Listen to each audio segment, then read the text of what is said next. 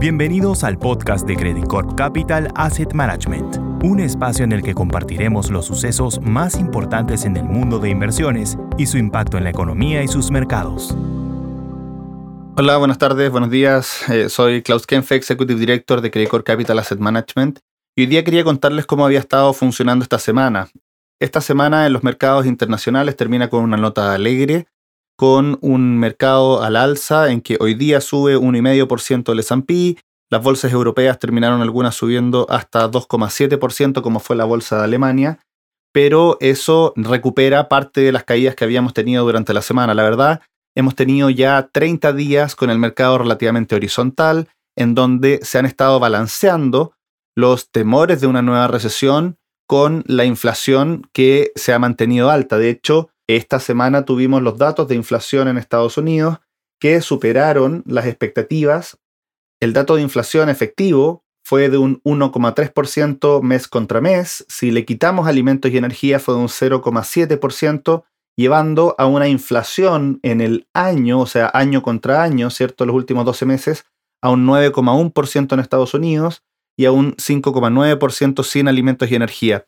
Lo interesante es que a pesar de que eh, la inflación fue alta durante esta semana, no reaccionaron los mercados mal. O sea, había una expectativa de que si la inflación salía alta, efectivamente las tasas de interés iban a seguir subiendo y las bolsas iban a seguir cayendo.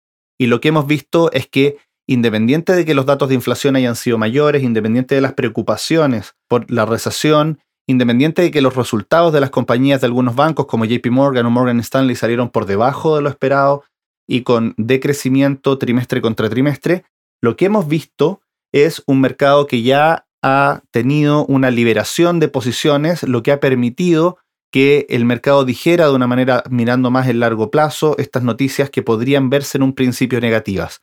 Nosotros seguimos pensando que el mercado se va a mantener horizontal en los próximos dos meses balanceando de nuevo lo que viene a ser la recesión con la inflación, pero en un escenario en donde el precio del petróleo, estando por debajo de 100, permite pensar en una desaceleración más que en una recesión marcada. Nuestro escenario base hoy día es efectivamente una recesión pequeña que comienza a fin de este año, pero que se materializa efectivamente durante el primer trimestre del 2023 y que no cambia en gran parte las expectativas que se están teniendo en términos de utilidades, dado los precios del mercado actuales.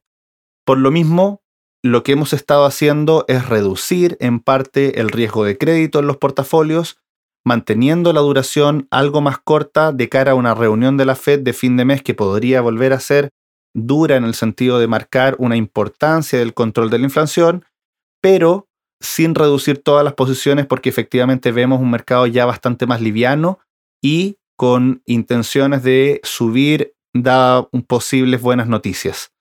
Con esto nosotros estamos convencidos de que no vamos a tener un gran problema en lo que viene hacia adelante.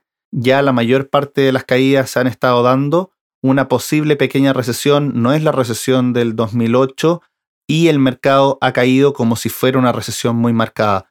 Por lo mismo, si uno piensa en los retornos esperados hacia adelante, de aquí a 2, 3, 4 años, los retornos esperados siguen siendo muy positivos y pensamos que la mayor parte de la caída ya quedó atrás.